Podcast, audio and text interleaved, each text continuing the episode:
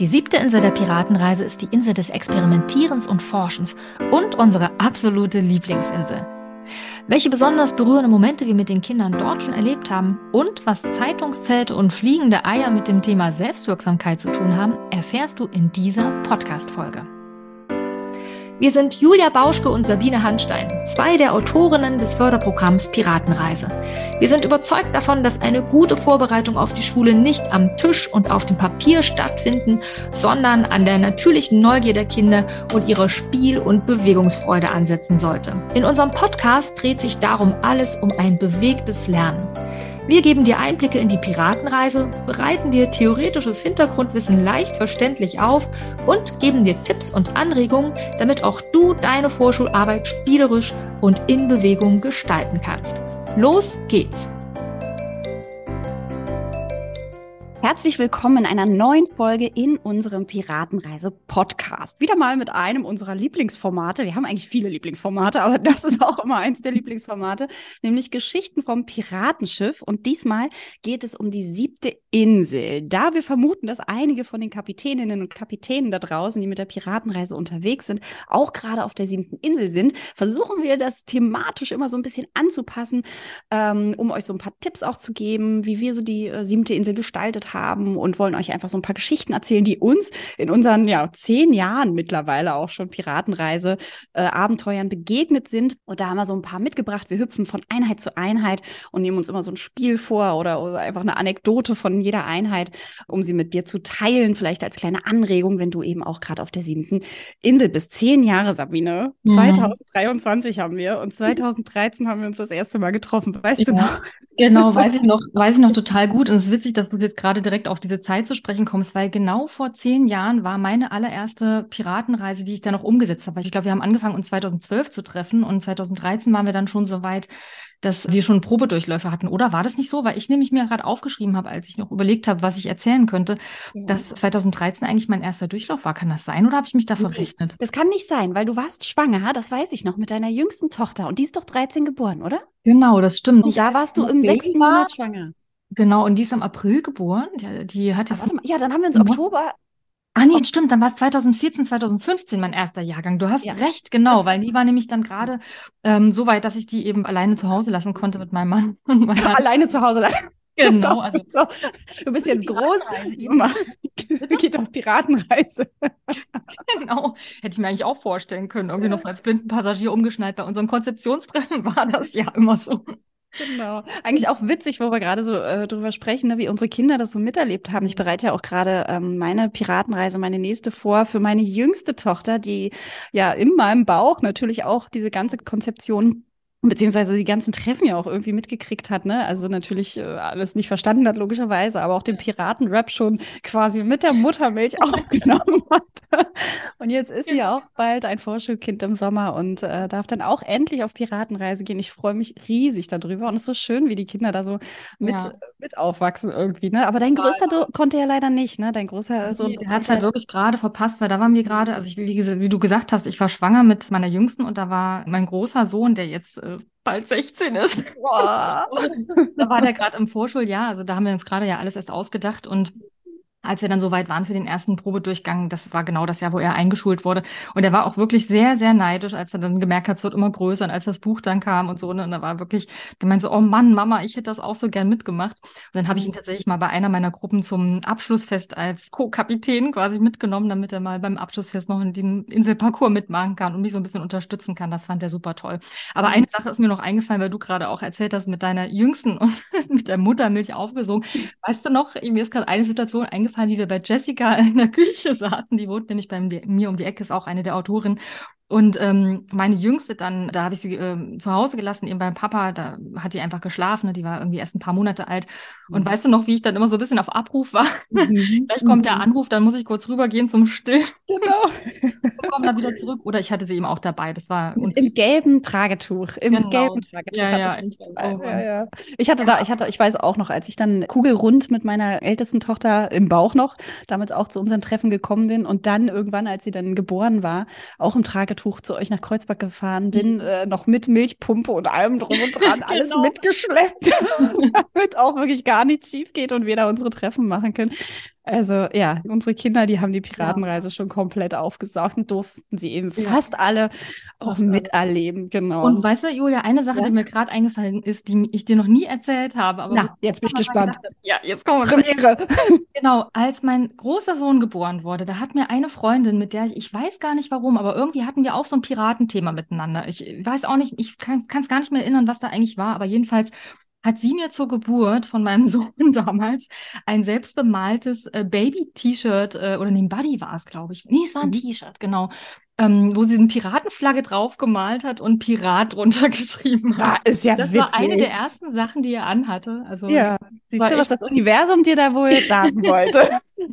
ja, echt, es war wirklich schon so ein bisschen piratisch von Anfang an. Hatte ich schon darauf vorbereitet, genau, das alles in die richtigen Wege geleitet. Ein Glück hat das damals alles so geklappt und ein Glück haben wir uns ständig treffen ja, dürfen genau. und äh, das alles entwickeln dürfen, sodass auch die siebte Insel entstanden ist. Ja, Boah, was war das für ein Bogen? das war nämlich eigentlich der Bogen, als du von den zehn Jahren gesprochen hattest war, ich hatte mich da tatsächlich gerade verrechnet mit meinem ersten Durchgang, weil ich wollte nämlich das dann direkt aufgreifen und auf meinen wirklich schönsten Piratenreisemoment zu sprechen ja. kommen, den ich gleich an meinem ersten Durchgang hatte. Julia, ich habe ihn ja schon öfter erzählt und auch in einer anderen Podcast-Folge schon mal erzählt. Der war nämlich auf der siebten Insel mit meiner allerersten Gruppe in einer deutsch-italienischen Kita, also mit einer gemischten Gruppe, deutsch-italienische Kinder, zweisprachige Kinder. War auch echt eine kleine Herausforderung, weil manche von den Kindern wirklich noch gar nicht Deutsch sprechen konnten. Die waren da, zwei waren gerade erst nach Deutschland gezogen. Und ähm, auf der siebten Insel natürlich in der ersten Einheit bauen wir das Zeitungszelt. Und da hatte ich meinen aller, allerschönsten Piratenreisemoment, an den ich mich immer noch total gerne erinnere. Beim Zeitungszeltbau ist es ja so, dass die Kinder die Aufgabe haben, aus ähm, ja ziemlich ziemlich begrenztem Material, nämlich Zeitungspapier, dann so Malerkrepp, Klebeband, Schnur und Klammern ein Zelt zu bauen, in das alle reinpassen. Ja, die Rahmengeschichte dazu ist, dass wir den Flaschengeist auf seiner Insel besuchen wollen, der Insel des Experimentierens und Forschens. Und der hat uns eine Flaschenpost geschickt und hat äh, geschrieben, ja, er hat hier keine Unterkunft für uns, wir sollen uns bitte ein Zelt mitbringen. Und das äh, wollen wir dann natürlich machen. Und das ist eben die erste Forscheraufgabe auf dieser Insel.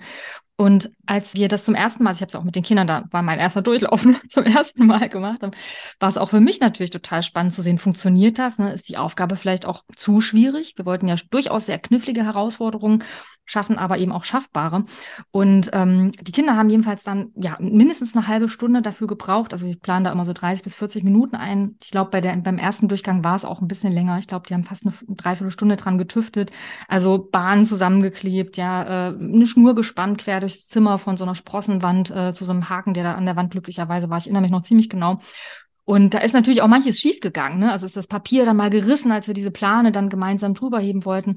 Ich habe mich natürlich als Kapitänin total zurückgehalten, was die Konzeption betrifft. Das ist uns immer ganz wichtig, dass die Kinder das wirklich selbstständig machen. Und dementsprechend funktioniert natürlich auch manchmal was nicht und es gibt so Rückschläge auszuhalten. Und nach diesem ganzen Prozess, ja, den du dir jetzt bestimmt als Hörerinnen und Hörer gut vorstellen kannst, wie mühsam und lange das ist und wie schwierig und eben auch mit diesen Rückschlägen, ähm, ja, war dann irgendwann nach ungefähr einer Dreiviertelstunde stand das Zelt. Ja, die hatten eine riesige Plan über diese Schnur gespannt, das am Boden festgeklebt. Und als es dann, als die letzten Klebestreifen am Boden ja zum Spannen gemacht waren und wir aufgestanden sind und gesehen haben, oh, es ist echt fertig, da sprang einer der Piraten mir mit Anlauf in die Arme und hat mich dabei echt fast umgeschmissen, hat gerufen, wir haben es geschafft. Und dann, als er sich von mir gelöst hat, aber wir sind ja auch Piraten. Und das, das ist irgendwie so, was wenn ich mich daran erinnere. Erlebnis. Ja, ja, es war großartig. So ja, also was der da auch, was, was da im Kopf passiert sein muss, ne? Also sowas von pure Selbstwirksamkeit eigentlich, ne? Ja. Also auch zu merken, wenn ich dranbleibe, es war zwar schwierig, aber wir haben als Team zusammengearbeitet und wir sind dran geblieben und ähm, haben jede Herausforderung irgendwie gemeistert und haben es dann eben schlussendlich auch hinbekommen. Und sich dann selber wirklich da auch noch diese Anerkennung selbst zuzurufen, ist ja schon, ist ja schon mega cool, ne? Was für eine Energie auch. Oh, ja, wie toll, ja. Ich habe auch Erinnerungen an ähm, das Zeitungszelt jetzt vielleicht nicht unbedingt, nicht nur, also ich habe auch Erinnerungen ähm, von, den, von den Kindern, also auch vor allem, dass das häufig eher etwas länger braucht, weil es eben auch so, so ein feines Material ist, was, wie du eben schon gesagt hast, auch öfter mal reißt und dann durchaus die Frustrationstoleranz äh, besonders herausgefordert ist.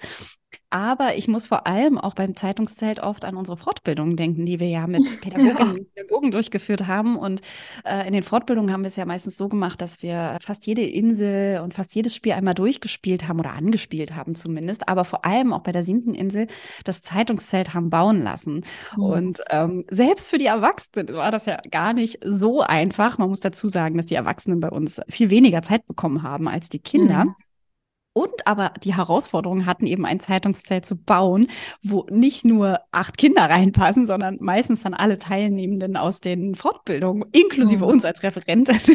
das heißt, es musste schon immer ein bisschen größeres Zeitungszelt sein, aber es hat eigentlich immer funktioniert. Aber alle auch immer erstmal, was, da sollen wirklich alle reinpassen. Aber dieser Moment, wenn es dann eben stand, also selbst bei den Erwachsenen, ja. ne, äh, dieser Moment, äh, wo, der, wo das steht und dann wirklich auch alle sich da so reinkuscheln und ganz eng mhm. beieinander sitzen, ist einfach total schön und kuschelig mhm. und gemütlich und äh, daran erinnere ich mich auch noch. Und ja. vor allem auch der Moment danach, wenn dann alle wieder rausgehen und so, okay, und äh, was jetzt? Das Zelt steht mitten im Seminarraum und eigentlich haben wir noch ein bisschen was vor uns. Was machen wir damit? Naja, na klar, wir können es genüsslich wieder zerstören und einreißen und selbst das macht den Pädagogen, Pädagoginnen, oh. Erzieherinnen, ja. Erwachsenen auch total viel Spaß, natürlich genauso wie den Kindern. Ne? Das ist ja. äh, immer ein wirklich ein toller Moment gewesen, finde ich. Der hat immer, also es war immer so, oh ja, jetzt die siebte Insel und jetzt können wir die Spiele spielen. Mhm. Geil, es macht Spaß, ja, macht eigentlich ja. immer allen Spaß. Ja, ich Übrigens, äh, ich wollte auch noch an, auf eine Fortbildung zurückkommen. Da warst du gar nicht dabei, Julia. Da bin ich, äh, vielleicht erinnerst du dich, war auch noch ganz früh, da war das Buch noch gar nicht rausgekommen, nach Mitterteich gefahren ja. in Bayern.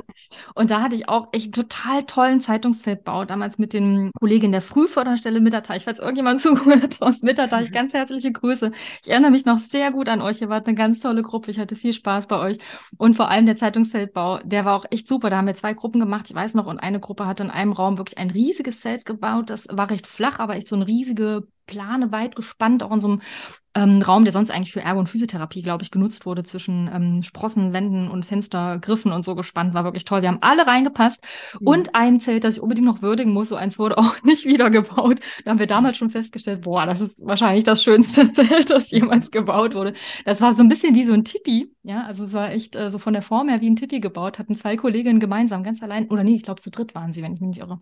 Und hatten dann auch noch Kissen reingelegt und äh, wir haben noch ein super schönes Foto davon gemacht, wo eine dann noch meinen Hut aufgesetzt hat und die andere das Fernrohr genommen hat. Das ist ein super schönes Foto.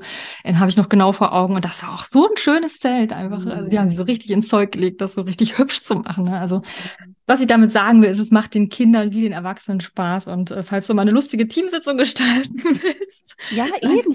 Die eigenen, also ich finde alle Spiele eigentlich aus von der siebten Insel, also auch von den anderen Inseln, aber gerade die siebte Insel ist halt echt, ähm, das sind so, die, die Spiele einfach super geeignet für so Teambuilding-Maßnahmen. Ne? Also im Prinzip haben wir natürlich da auch uns in Anlehnung an diese Spiele, die es so gibt, auch schon mhm. äh, bedient und haben die einfach eingebaut in die Piratengeschichte. Aber die sind einfach so super, eben einerseits für Teamfortbildung, aber eben auch für Elternabende. Ne? Also haben wir ja auch ähm, so eingebaut, das fliegende Ei zum Beispiel, das ruhig auf dem Elternabend mit einzubauen, aber durchaus so ein Zeitungszelt, weil man ja auch da, ne, also erstmal ist es auch ein super Eisbrecher, wie so ein Dammbrecher, wenn die da zusammenarbeiten und dann eben danach nochmal gemeinsam draufzuschauen, was, was steckt denn da so alles drin, was muss man denn da alles können, so dieses Miteinander arbeiten, sich absprechen, aufeinander einlassen, Kompromisse finden, ja, also diese ganze sozial-emotionalen Fähigkeiten, mhm. die spielen natürlich eine riesengroße Rolle ähm, und von daher eignen sich die Spiele super auch als mhm. Teambuilding, Erwachsenen-Teambuilding-Maßnahme oder eben als ähm, äh, für einen Elternabend das auch mal mhm. auszuprobieren. Hm, genau, ja. im Grunde ja auch wirklich, um sowohl den Eltern als auch den Kolleginnen und Kollegen wirklich nochmal bewusst zu machen, worum es eben dabei geht. Ne? Also du hast gerade schon angesprochen,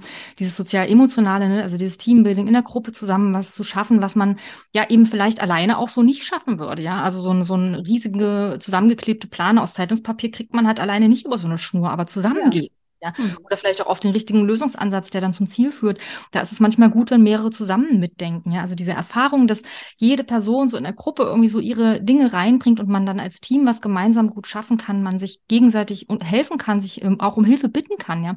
Das ist eine ganz wichtige Erfahrung. Und das war ja so ein Aspekt, der uns bei der Konzeption dieser siebten Insel total wichtig war. Und der andere natürlich, das klang jetzt auch schon so ein bisschen durch oder kommt auch so aus der, aus der Geschichte mit diesem Wir haben es geschafft Erlebnis äh, raus. Ja? Also das Besondere ist ja, dass die Kinder hier ein Setting haben, in dem sie sich eben als stark und als kompetent und eben als selbstwirksam erleben können. Ja, also Selbstwirksamkeit ist so eigentlich der große Schwerpunkt, der große Förderschwerpunkt der siebten Insel. Und das ist ja so ein Begriff, äh, den, den kennst du sicherlich schon. Ne? Der wird seit einigen Jahren immer mehr in der Pädagogik diskutiert, wenn es darum geht, was Kinder eigentlich brauchen, damit sie eben sich zu selbstbewussten Persönlichkeiten entwickeln. Ja, und kurz auf den Punkt gebracht oder zusammenfassend gefasst geht es bei Selbstwirksamkeit um die Gewissheit oder so eine innere Sicherheit, dass man selbst was bewirken kann, dass man Herausforderungen, ja, wenn sie, auch wenn sie neu sind, wenn sie schwierig sind, dass man die aktiv bewältigen kann und dass man eben solchen Situationen, wenn was schwierig ist, nicht einfach ausgeliefert ist, sondern dass man einwirken kann, dass man Lösungen finden kann und dass man eben die eigene Situation, die eigene Lage bewusst beeinflussen kann, aktiv beeinflussen kann. Das ist also sozusagen das Gegenteil von so einem Ohnmachtsgefühl.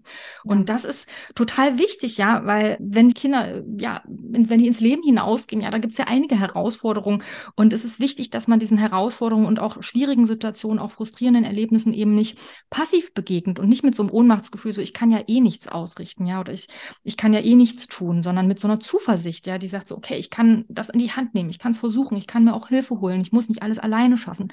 Mhm. Und dieses Vertrauen in die eigenen Fähigkeiten, dieses Selbstwirksamkeitserleben, dieses Gefühl, das können Kinder eben entwickeln, wenn sie von uns Raum bekommen, wo sie Herausforderungen aus eigener Kraft meistern. Und darum ist es so wichtig, wir haben es schon oft betont, auch in anderen Zusammenhängen, dass wir dann als Erwachsene, als als Eltern, als Pädagoginnen, als äh, ja, Personen, die die Kinder da begleiten, uns eben zurücknehmen. Und das fällt manchmal schwer, ja, gerade wenn es darum geht, die Kinder so ein bisschen vor unangenehmen Erlebnissen oder Gefühlen auch zu bewahren. Ja, also wir wollen natürlich, dass es erfolgreich ist mit dem Zeitungszettel oder auch mit dem fliegenden Ei, da können wir auch gleich nochmal drauf eingehen.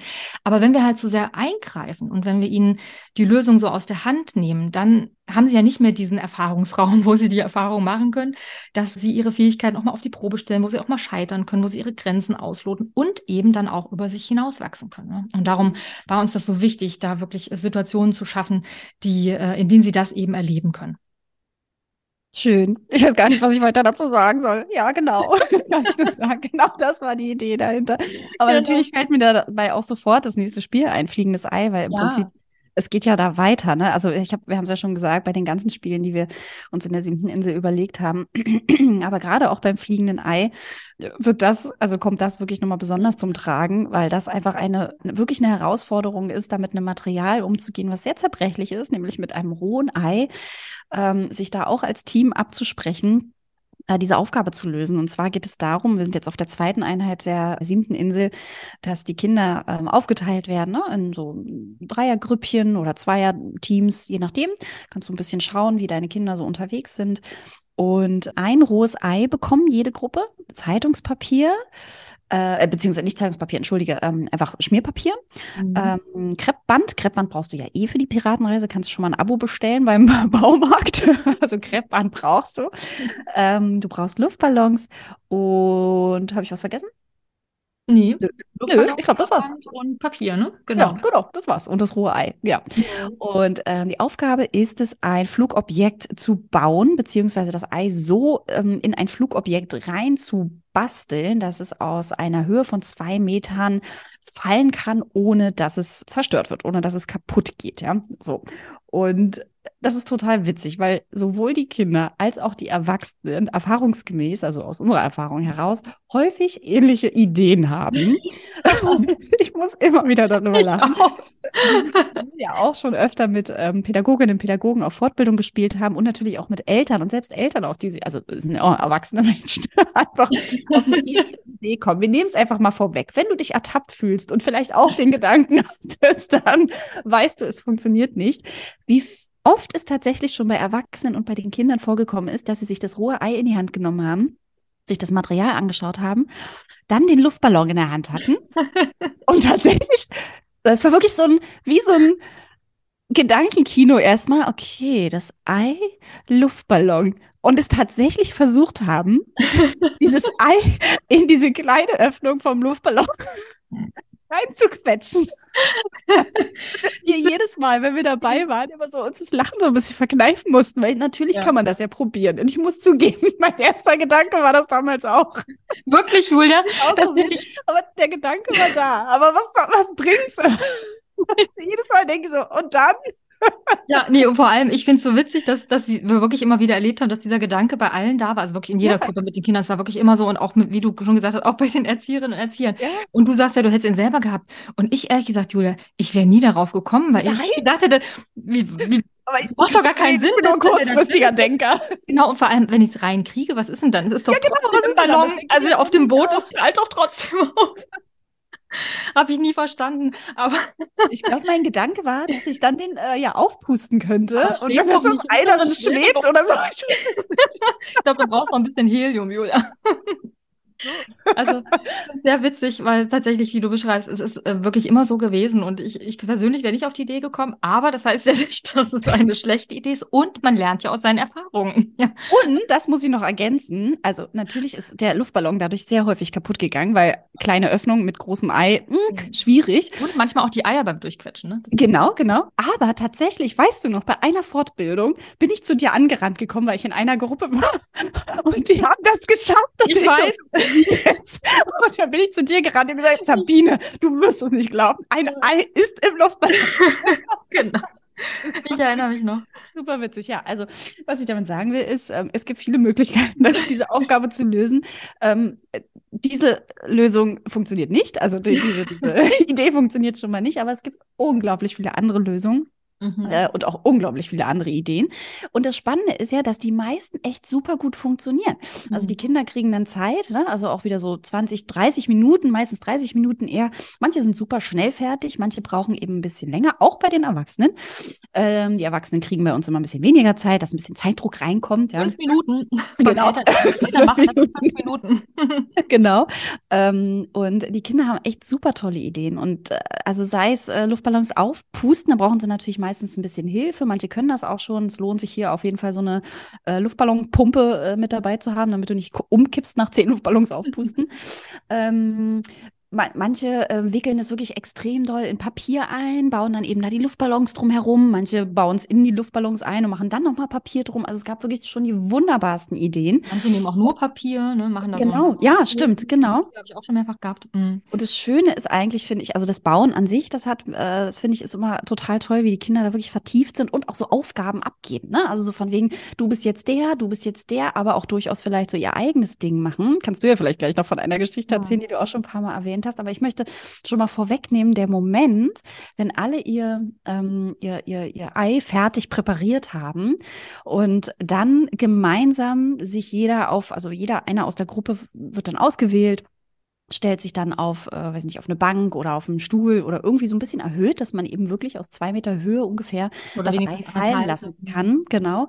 Dieser Moment, wo es dann wirklich, also wo die das halten und alle so bibbern, oh Gott, oh Gott, oh Gott, hält es jetzt? Und dann ein Countdown gezählt wird und dann fallen gelassen wird. Ne? So dieses, mhm. okay, hinstürzen, gucken und vorsichtig öffnen, damit auch wirklich nichts kaputt geht beim Auspacken, weil das wäre natürlich super ärgerlich. Aber dieser Moment, wenn die das auspacken und merken, ja, geil, es hat geklappt, es ist mhm. heile geblieben, ne? So dieses, was da so im Körper passiert, was da so durchgeht, so purer mhm. Stolz und ja, wir haben es geschafft und unser Flugobjekt hat das möglich gemacht, wir haben es möglich gemacht, das ist echt so magisch. Und selbst auch das bei den Erwachsenen, weiß ich auch noch, dass wir das bei den Fortbildungen immer wieder erlebt haben. So eine kleine Aufgabe, also mit so einfachem Material, was die so bewirkt hat, so im Team, auch in der mhm. Gruppe, ja, so dieses Jubeln, dieses Runterzählen vom Counter und es hat immer so eine Stimmung, so eine Energie auch gemacht, so ein Zusammenhalt irgendwie. Wir sind eine Mannschaft, wir, wir haben es gemeinsam gepackt. Ist einfach Oh, ist immer wieder schön. Also ich ja. liebe die siebte Insel, die ist wirklich wunderbar. Ja, mhm. ganz genau. Es ist wunder, wunderschön. Und es klappt halt wirklich meistens, also fast mhm. immer bleibt es heil. Ich würde dir wirklich raten, nicht einzugreifen, also möglichst wenig mhm. zumindest. Also natürlich wollen wir, dass das Erlebnis möglichst ein positives ist, dass sie möglichst Erfolg haben. Deswegen kann es manchmal hilfreich sein, einfach durch Fragen vielleicht zu helfen. Ne? Also einfach, ähm, ja, ihm zu fragen, na, warum geht normalerweise ein Ei kaputt, wenn es auf den Boden fällt? Also falls du mhm. das Gefühl hast, die Kinder haben noch nicht so richtig ähm, jetzt für sich erfasst, dass tatsächlich der Aufprall halt das Entscheidende ist und man irgendwie was an diesem Aufprall machen muss, ja, dass es nicht hart auf hart schlägt und dass wir quasi irgendwie Puffer schaffen müssen mit Ballons oder mit Papier. Wenn du da so die richtigen Fragen stellst, musst du nämlich die Lösung gar nicht reingeben, weil die dann selber drauf kommen. Denn wenn du sie eben vorgibst, ist es ja nicht mehr wirklich selbst geschafft. Dann haben sie nicht mehr diese Erfahrung gemacht, oh, wir haben das geschafft. Ja, wir wirklich als Team, als Piraten haben das gemeinsam geschafft. Darum ganz wichtig, möglichst nicht einzugreifen, aber vielleicht durchaus so ein bisschen hilfreiche Fragen zu stellen, wenn du merkst, hm, die Kinder sind da gerade doch so ein bisschen auf dem Holzweg und du möchtest natürlich, dass es ein möglichst positives Erlebnis ist. Das heißt aber nicht, dass du um jeden Preis ein frustrierendes Erlebnis, dass es halt auch mal nicht klappt, vermeiden solltest. Denn auch frustrierende Erlebnisse können ihren Wert haben für die Zukunft, ja. Und da kommt dann auch meine Geschichte, die ich auch schon in einer anderen Folge, glaube ich, einmal erzählt habe, ähm, von einem Jungen, der unbedingt bei dieser Aufgabe alleine arbeiten wollte. Das war ein Junge in einer meiner Piratengruppe, schon ein paar Jahre her, der insgesamt mir schon früh aufgefallen ist, eigentlich gleich am Anfang schon auf der ersten Insel, dass das halt ein ganz ehrgeiziger Typ ist, so total guter Anführertyp auch, ja, also der hatte ganz tolle Qualitäten, immer super Ideen, konnte auch die Mannschaft immer gut hinter sich versammeln, hinter seinen Ideen.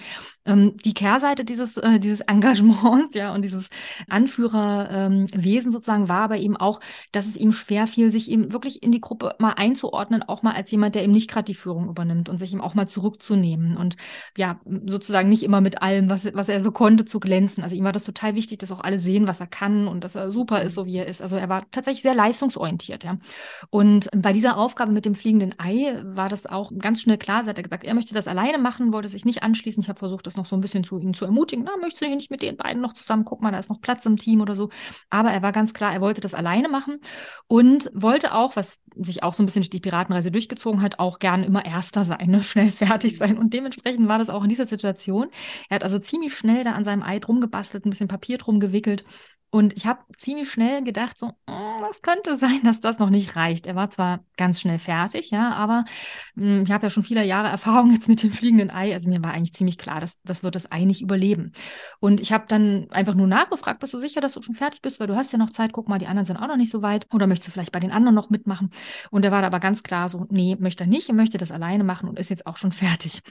Und dabei habe ich es auch bewenden lassen. Also ich habe ihm nicht irgendwie so einen Hinweis gegeben von wegen, hm, ich glaube, das klappt vielleicht nicht oder so. Das habe ich ganz bewusst nicht gemacht. Also damit wirklich nicht ich quasi das Ganze bewerte, sondern dann das Experiment selbst ja eigentlich seine mhm. äh, Einschätzung dazu, ob das jetzt erfolgreich war oder so abgeht. Weil das Ergebnis bewertet sich ja quasi selbst davon abgesehen, dass natürlich auch nicht um Bewertung geht. Ne? Aber es gibt selbst ein Feedback, sage ich mal so, ja. Mhm. Und es war dann tatsächlich so, dass als wir dann den Countdown gezählt haben und alle ihre Flugobjekte hatten und alles fallen gelassen haben, sein Ei kaputt gegangen ist.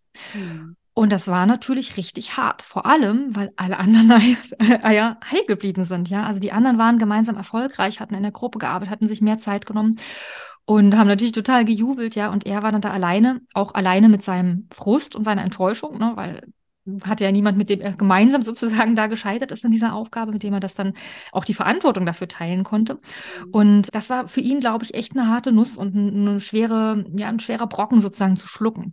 Aber ich glaube, es war auch total wichtig für ihn, weil er vieles, glaube ich, in dieser Situation irgendwie für sich mitnehmen konnte. Also einmal vielleicht, dass es sich eben doch vielleicht auch lohnt, mit anderen zusammenzuarbeiten und sich Zeit zu nehmen.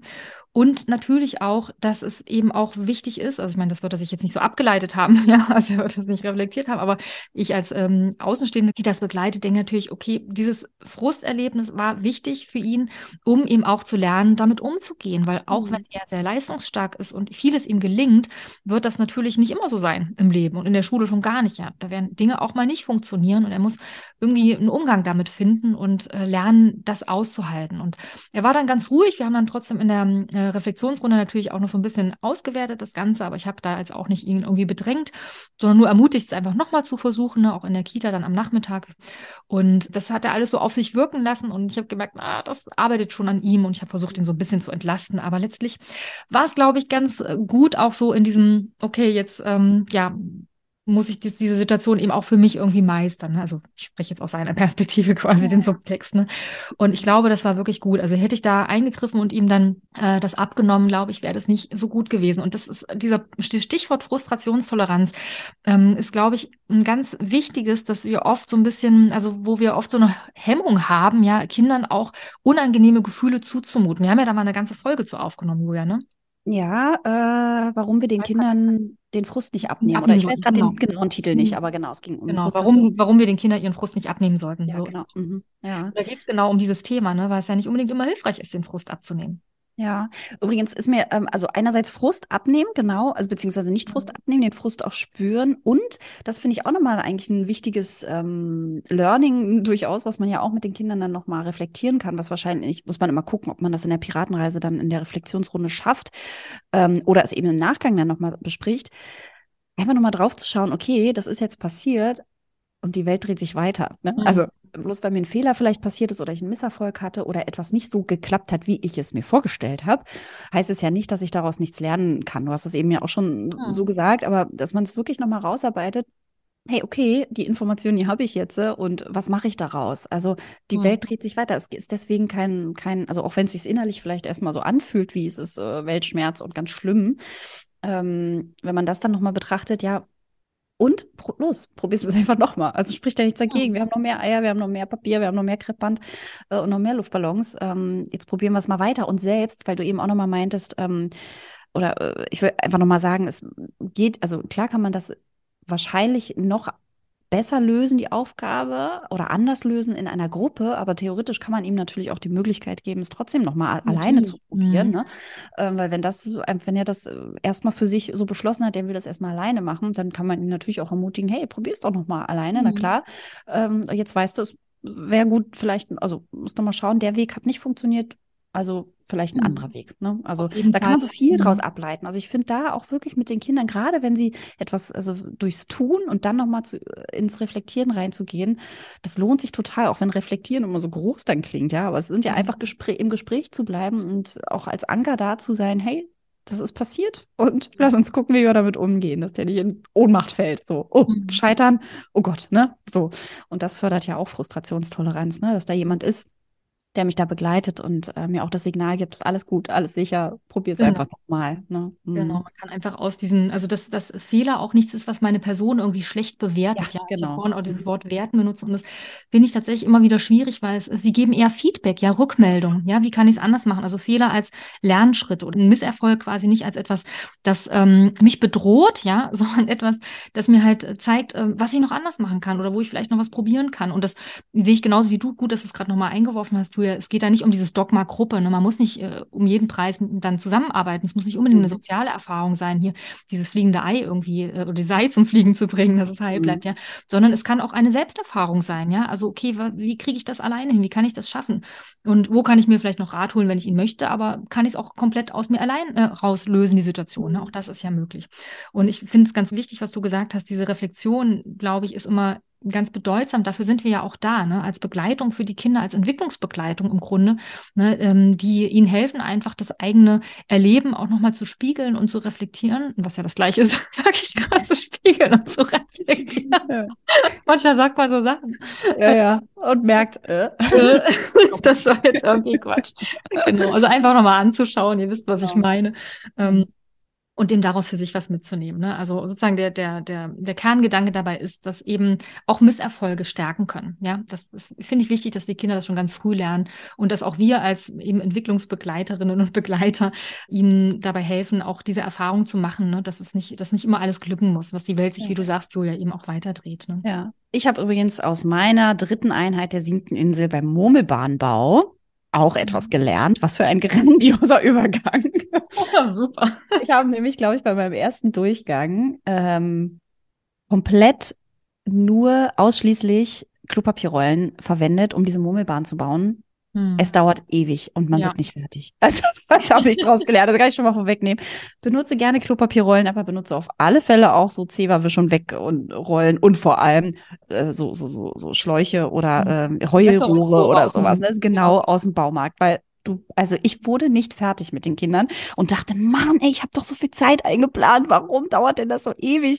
Ja, nee, also nur mit äh, so kurzen Klopapierrollen wird das nichts. Also die Aufgabe ist ja bei dieser Einheit eine Mur- Murmelbahn aus Materialien zu bauen für eine Murmel oder zwei oder drei oder je nachdem, wie viele Kinder du auch hast, äh, dann durch zu, ähm, ro durchrollern zu lassen, dass die eben von A nach B kommt. Und zwar aus Materialien, ich hatte es eben schon gesagt, Klopapierrollen oder so eine Alufolienrolle oder aus ähm, so Heulrohren oder eben, du hast eben auch schon gesagt, so Bewässerungsrohren äh, oder Schläuche. Man muss immer gut gucken, dass die ähm, Murmeln da auch wirklich durchkommen. Du brauchst unglaublich viel Kreppband mal wieder und einfach auch ja Gegenstände im, im, im Raum. Ne? Also wir, du hattest, glaube ich, mal, ich glaube, im Buch ist es auch abgebildet, da gab es eine Hochebene, glaube ich, in der einen Mhm. Einrichtung. Ne? Genau. Und dann konnten wir äh, die Hochebene einfach mit nutzen und da die Schläuche so drum herum binden oder rumschnüren. Ähm, Sprossenwände sind super.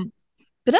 Die Sprossen- Sprossenwand ist auch immer super, Genau. falls äh, du die Piratenreise in einem Bewegungsraum machst. Ne, dann ist ja oft da eine Sprossenwand, die kann hilfreich sein. Ja, oder so Bau, große Bauklötze, sowas wie so Schaumstoffelemente oder irgendwelche oder Stühle oder äh, wenn du eine Leiter hast, ja, dann kann das auch super sein. Ähm, dass du einfach ein paar Gegenstände, also größere, so einen Raum hast, der natürlich Platz dafür ähm, äh, bietet. Aber es kann natürlich auch ein kleiner Raum sein, dann wird's halt eben eine kleine Murmelbahn. Das geht ja auch. Also im Prinzip geht's ja erstmal nur darum, irgendwie äh, etwas zu bauen, wo eine Murmel wirklich von A nach B kommt mit den Materialien, die da sind. Und so, dass die Kinder, das ist eigentlich so dieser Lernprozess herausfinden, okay, ich muss es irgendwie so bauen, dass ich eben, ne, dass ich die Schwerkraft berücksichtige. Ja. Also ich kann keine gerade Murmelbahn äh, einfach über den Weg wie so eine Autobahn bauen. Das wird nichts, da passiert nichts. Da muss ich schon anpusten, die ja. Murmel, dass da überhaupt sich was bewegt. Und das ist ja eigentlich so dieser Lernschritt, den die dann rauskriegen. Und manchmal auch wirklich erst im Prozess. Ne? Also wenn die so mit dem Material hantieren, dass sie dann merken, okay, äh, dann wirklich eigentlich äh, Physik ja quasi da mhm. schon lernen. Okay, wie kriegen wir diese Murmel bewegt? Okay, das geht eben, äh, indem wir es so bauen, dass es, dass es ein Gefälle gibt. Gefälle ne? da würde ich kurz gerne gern ja, einhaken, erzählen. weil das nämlich auch meine Erfahrung ist. Du hast es gerade schon so ein bisschen anklingen lassen, weil du gesagt hast, das stellen die Kinder dann oft so im Prozess erst beim Bauen fest. Es ist wirklich auch meine Erfahrung, dass den Kindern das oft nicht richtig klar ist, dass es wirklich ein großes Gefälle braucht. Ja, also wenn wir eine größere, längere Murmelbahn bauen wollen, dann muss man ziemlich weit oben anfangen, weil nämlich so eine leichte Schräge schon nicht mehr reicht. Also gerade wenn man dann auch noch Kurven legt mit irgendwelchen Schläuchen und so. Und darum finde ich persönlich auch die Murmelbahn eigentlich von den vier großen Aufgaben auf der Insel am kniffligsten. Also es ist für mich immer die aufregendste Stunde. Ja, bei den anderen bin ich immer ganz entspannt, weil ich weiß, es klappt sowieso. Und die Murmelbahn, da weiß ich immer, das ist wirklich schwierig, dass es erfolgreich ist, weil das Material natürlich auch schwierig ist zusammenzufügen, ne? irgendwelche Rollen mit, äh, also irgendwelche Klopapierrollen zum Beispiel mit Schläuchen zu verbinden, dass es dann auch nicht hakt und so. Das ist wirklich schwierig. Und ich habe die Erfahrung gemacht, dass es da wirklich bei dieser Aufgabe oft so unterstützende Fragen braucht, wie ich es vorhin schon mal kurz angerissen hatte. Ne? Also ich frage dann zum Beispiel oft, wenn den, wenn ich merke, die bauen jetzt, äh, fangen an zu bauen und das Gefälle ist nicht groß genug, ja, dann äh, frage ich oft noch mal, ob ihnen das schon mal passiert ist, dass sie irgendwie auf einem Hügel waren und dann ist ihnen den Ball weggerollt. Und woran hat denn das eigentlich gelegen, dass er ganz von alleine losgerollt ist? Oder einmal hat zum Beispiel ein Mädchen erzählt, ähm, dass sie schon mal mit einem Fahrrad einen Berg runtergefahren ist und gar nicht mehr treten musste und sich einfach mhm. rollen lassen konnte. Ne? Das ist sowas, was sie ganz oft sagen hatten. Und dass sie so viel Schwung dann hatte, ne? dass sie einfach weitergerollt ist.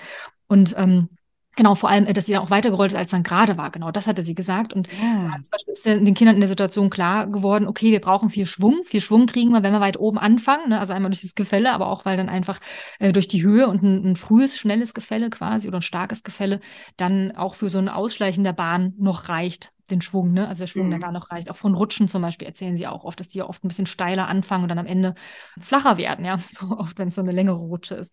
Und mhm. das finde ich immer ganz spannend, weil ja die Kinder da eben, wie du gerade schon auch gesagt hast, so die physikalischen Gesetzmäßigkeiten eigentlich erforschen und so einen Zusammenhang von, von Geschwindigkeit und Schwerkraft, ne, im Grunde erforschen und dann ja ganz schön tüfteln müssen, weil es eben wirklich nicht so einfach ist, dann die einzelnen Teile auch zusammenzufügen. Also das ist meine Erfahrung, dass es dann immer so Stellen gibt, wo es hakt. Ja, also ich würde dir auch sehr empfehlen, empfehlen, äh, kleine Murmeln dann wirklich zu wählen, gerne auch schwere. Es gibt auch so Metallmurmeln, ja, die haben dann einfach durch ihr Gewicht auch nochmal ein besseres Tempo.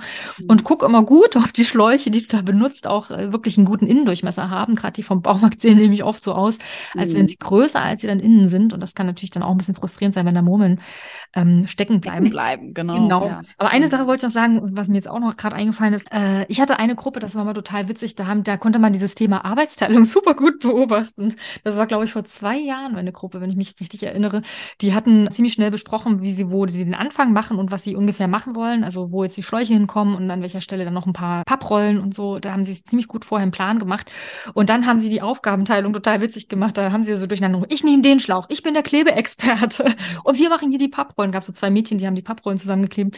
Und dann hatten wir sogar noch einen Alles-Experten. Das fand ich total lustig. Hier sind die Klopapiere. Schön, wenn man sich so nennt. Guck doch mal, wie toll das ist. Ich bin der Alles-Experte. Was ist das? Wie toll. Genau, das war so cool. ja. Voll schön, ja.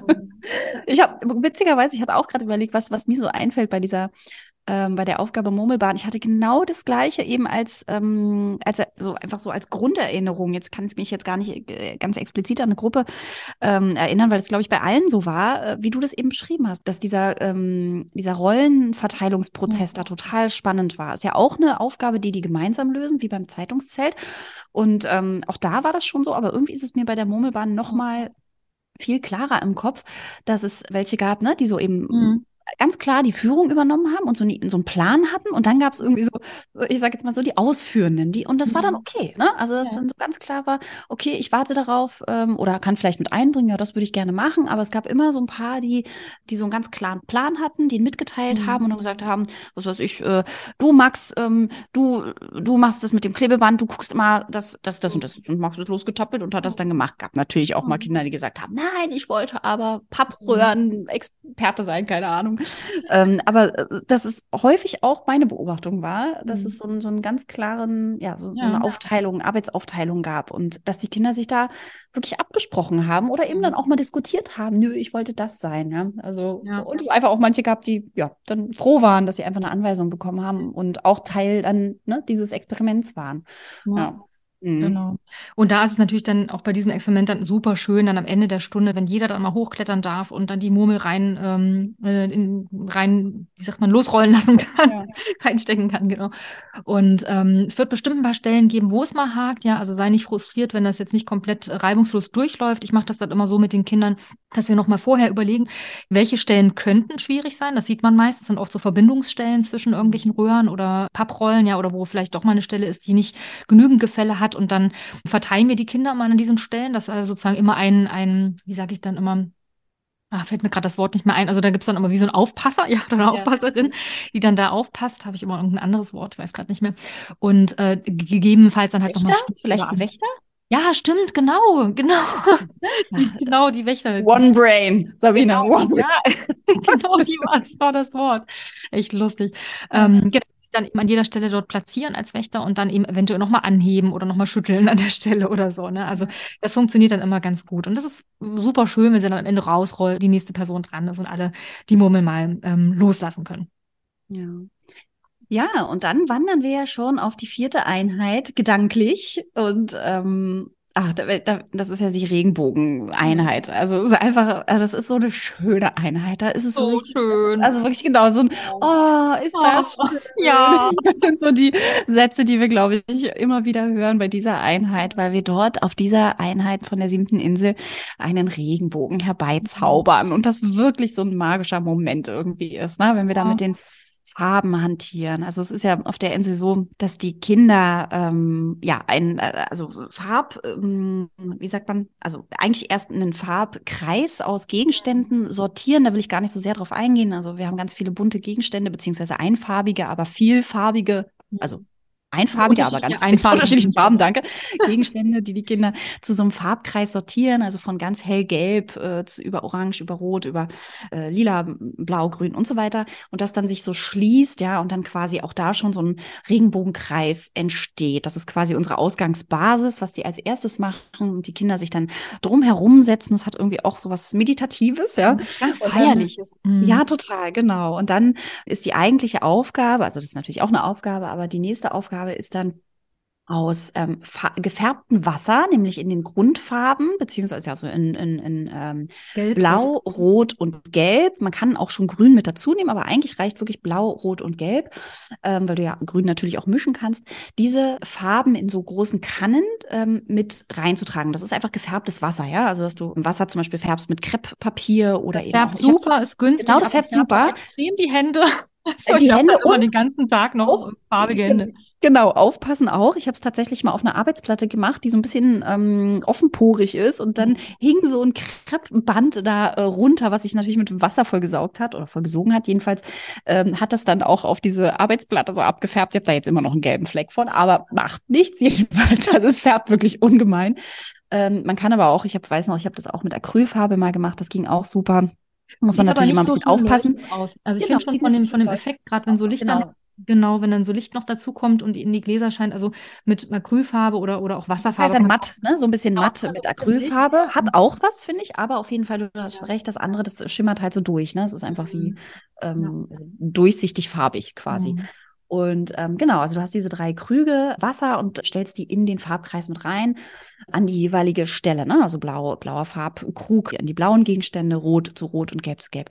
Und dann brauchst du ganz, ganz viele ähm, entweder leere Gläser, ähm, also entweder Wassergläser oder Marmeladengläser, wenn du sowas ganz viel sammelst, also wirklich Musik einige. Sehen auch super schön aus. Ah ja, die, stimmt, die haben so diese kleine Form und eine recht große Öffnung oben, wo man gut einfüllen kann und die finde ich sehen auch einfach sehr schön aus. Ja, das ist auch eine gute Idee, ja. genau. Und dann geht es nämlich darum, diese Farben zu mischen, die auch in diesem Farbkreis schon liegen. Ja? Also die Kinder dürfen dann auch als Experiment ausprobieren, wie sie zum Beispiel dieses schöne, kräftige Orange mit den Farben mischen können. Und auch das ist ja ein Experiment herauszufinden, ja, wie kommen wir denn zu Orange? Und das kann man ja wunderbar in diesem Farbkreis erarbeiten, weil die Farben liegen ja schon und Orange liegt ja nun mal zwischen Gelb und Rot. Und genau das kann man mit den Kindern vielleicht einfach als Beispiel vormachen, okay, das Orange, das kriegen wir hin, indem wir einen Klecks Rot und einen Klecks Gelb in ein Glas reinmischen. Und je nachdem, wie viel Rot man reinmacht, wird es eben ein bisschen kräftigeres Orange oder eben mehr Gelb wird es ein helleres. Hm.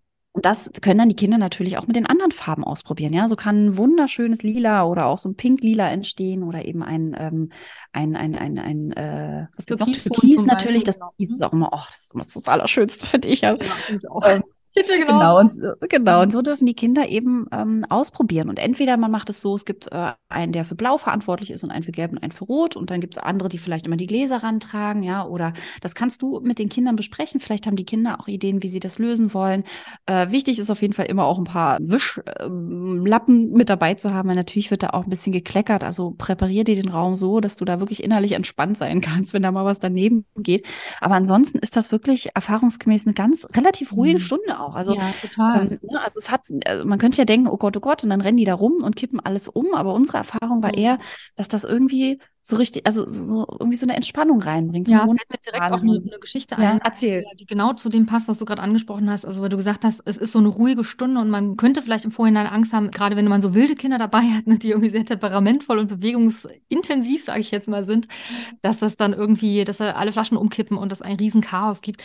Die Erfahrung habe ich bisher noch kein einziges Mal gemacht. Ja? Also ich gehe jetzt echt schon lange auf Piratenreise und jede Gruppe hat das total ruhig gelöst, weil das so unglaublich sinnlich ist und total ähm, so ein bisschen so unseren ästhetischen Sinn anspricht, offenbar. Ne? Mhm. Also das funktioniert bei allen. Das ist irgendwie, also zumindest bisher bei meiner Erfahrung. Mhm. Und ähm, ich hatte genau, was ich gerade erzählen wollte, äh, eine Gruppe habe ich gerade total im Kopf, in der waren auch so zwei ziemlich wilde Jungs, sag ich jetzt mal, die also sozusagen in den Stunden einfach immer in Bewegung waren und manchmal einfach äh, ja immer so ausgeschert sind, wieder zurückgekommen, aber immer in Bewegung, immer in Aktion. Ne? Und bei denen war das auch so, die haben super konzentriert ihre Mischfarben gemacht. Also ich mache das gerne immer so, dass es dann, wie Julia gerade auch schon als ein Beispiel Beispiel vorgeschlagen hatte, dass es für jede Farbe dann so einen, so einen ähm, Zuständigen gibt. Das ist dann immer der Rotmeister oder die, die Blaumeisterin oder so nenne ich das immer. Und dann sitzen die quasi um den Kreis drumherum und die Kinder, die nebeneinander sitzen, die mischen dann jeweils immer die Farben zwischen ihnen. Ja? Und äh, so wendet man sich eben einmal nach links und mischt dann mit einem Partner die nächstliegenden Flaschen und äh, einmal nach rechts und mischt dann da die Töne, die dazwischen sind. Und diese beiden Jungs, wie gesagt, die haben das auch super konzentriert und ruhig gemacht. Man muss ja auch total konzentriert und ruhig sein, mhm. damit man die Flasche gefüllt kriegt, ne? Weil man hat dann da so zwei große Farbkannen, ja, die haben ja auch so ein Gewicht, wenn da jetzt so ein Liter Wasser oder ein bisschen mehr drin ist, anderthalb kommt auf an, wie groß deine Kannen oder Flaschen sind, aus denen du das umfüllst, die Grundfarben, dann muss man da wirklich ziemlich ruhig halten, um dann in so eine Öffnung wie jetzt von so einem Smoothie-Glas, äh, Smoothie-Flasche meine ich jetzt, wie ich sie zum Beispiel immer benutze, um da wirklich auch ähm, sicher das Wasser umfüllen zu können. Ne? Also man mhm. muss da wirklich sich gut regulieren. Also auch wieder eine super Förder Situation in puncto Selbstregulation und Impulskontrolle. Ne? Man kann halt nicht schnell, schnell machen. Aber einmal abgesehen davon, dass es einfach motorisch sozusagen so eine Ruhe braucht, damit es gelingt, macht einfach diese ganze Situation und diese Schönheit der Farben einfach so eine Ruhe. Also es hat wirklich, wie Julia mhm. gerade schon meinte, so einen meditativen Wert irgendwie fast oder so, so, so eine Atmosphäre, die so ganz sinnlich ist und wunderschön. Und dieser eine von den beiden wilden Jungs hat am Ende, als der Kreis dann fertig war, wir sitzen dann immer alle drumherum und fassen uns an den Händen, damit dann auch der Schatz kommen kann, kann, das kann ich gleich nochmal erzählen. Als es dann mhm. fertig war, hat er das so angeguckt, so richtig so aus Inbrunst gesagt, wundervoll, wundervoll, wundervoll. Krieg ich gleich Gänsehaut. Ja, ich auch. Ich krieg's auch in Erinnerung. Aber es war auch in diesem Moment, es war wirklich, er hat uns allen so aus der Seele gesprochen. Und genauso war das. Es war einfach wundervoll. Mhm. Und dann mhm. Wie gesagt, das hatte ich gerade noch zu Ende erzählen. Dann fassen wir uns immer an den, an den Händen. Und ich habe ja immer eine Steuerfrau äh, an Bord oder Steuermann, äh, die mich begleitet bei meiner Piratenreise. Die schlüpft dann meistens in die Rolle des Flaschengeistes und deswegen huscht die dann immer noch mal raus. Die Kinder schließen die Augen und dann stellt sie den Schatz in die Mitte, weil im Rahmen der Geschichte ist es ja dann so, dass am Ende des Regenbogens, ja, diese Legende kennst du bestimmt auch, da wo der Regenbogen die Erde berührt, da ist ein Schatz vergraben und das ist dann natürlich auch bei uns auf der siebten Insel so. Und dann können wir gemeinsam die Augen wieder öffnen und in der Mitte steht dann der Schatz. Total total schön. Ah, also du merkst schon, wir brennen für die siebte Insel. Ja, also für die anderen auch, aber die siebte ist irgendwie einfach so besonders toll.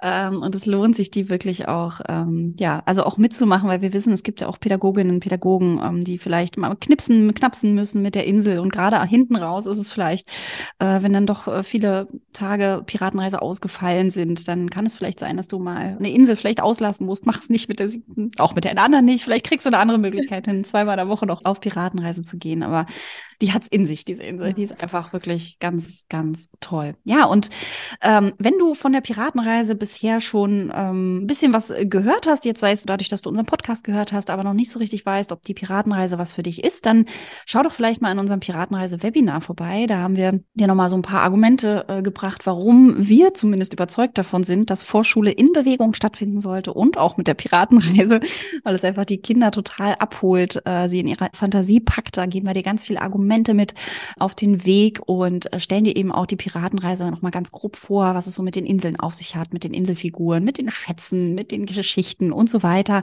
Ähm, such dir da einfach einen Termin aus. Wir verlinken dir hier auch nochmal die Seite, wo du den Termin raussuchen kannst. Dauert 90 Minuten, kostet dich auch kein Geld. Und ein kleines Mini-Workbook haben wir da für dich vorbereitet. Und da kannst du einfach mal reinschnuppern, ob die Piratenreise jetzt vielleicht für das neue Vorschuljahr was für dich ist. Ja, und dann hatten wir vorhin ja auch unsere Fortbildungen erwähnt, dass wir früher oft auf Fortbildungen waren, sind wir in Einrichtungen gefahren, in Kitas gefahren und haben dort die Piratenreise vorgestellt. Und wir haben das Ganze jetzt noch umgewandelt in ein Online-Format gepackt, sodass wir quasi überall auf der Welt die Piratenreise verbreiten können. Das also, stimmt wirklich. In Kuala Lumpur geht jemand auf Piratenreise. So genau, also abgefahren, ja. Also mit unserem Online-Kurs können wir worldwide unterwegs sein. Der Piratenreise Online-Kurs ersetzt quasi unsere Fortbildung, die wir bisher immer gemacht haben. Und da stellen wir dir wirklich jede einzelne Insel, jede einzelne Stunde und wirklich jedes einzelne Spiel der Piratenreise vor.